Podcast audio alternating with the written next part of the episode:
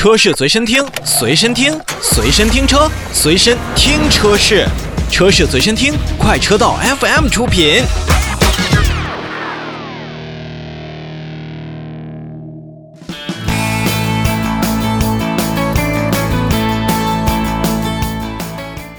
我们现在把时间回到六月份，要看看整个六月份以及半年以来几个比较突出的汽车品牌在销量上的表现。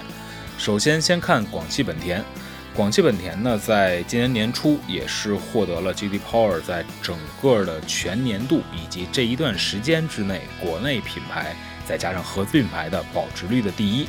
那么，所以它在人们的心中，我相信还是有非常大的一个分量的。那在六月份呢，广汽本田四款产品也是销量破万，全系的这个产品也是实现了销量达到了八万三千两百九十三辆，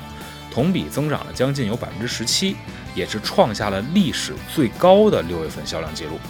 那其中呢，像轿车、SUV 的两大核心呢，表现呢是非常好的，轿车。整体卖到了三万三千一百二十一辆，而 SUV 也是达到了四万三千九百零二台。总体来讲的话，销量还是非常的抢眼。其中我关注到了两个比较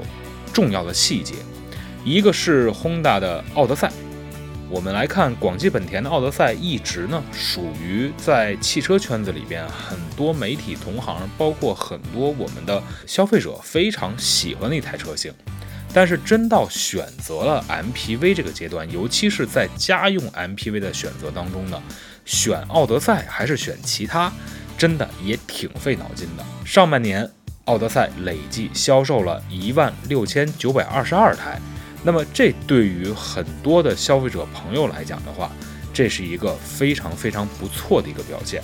虽然它不如 GL 八，但是这将近一万七千台的数据却是奥德赛混动版本所创造出来的。在省油和空间以及便利程度上，那奥德赛的混动版，我觉得在 MPV 的这个市场当中还是首屈一指。同时，在前一段时间为大家所介绍的第四代的飞度。在七月六号的时候，已经正式开启了预售。我们虽然现在还没有拿到一些意向的订单数量，但我相信飞度上市之后，那它的数量也可以让广汽本田在轿车的销售数字上更上一个台阶。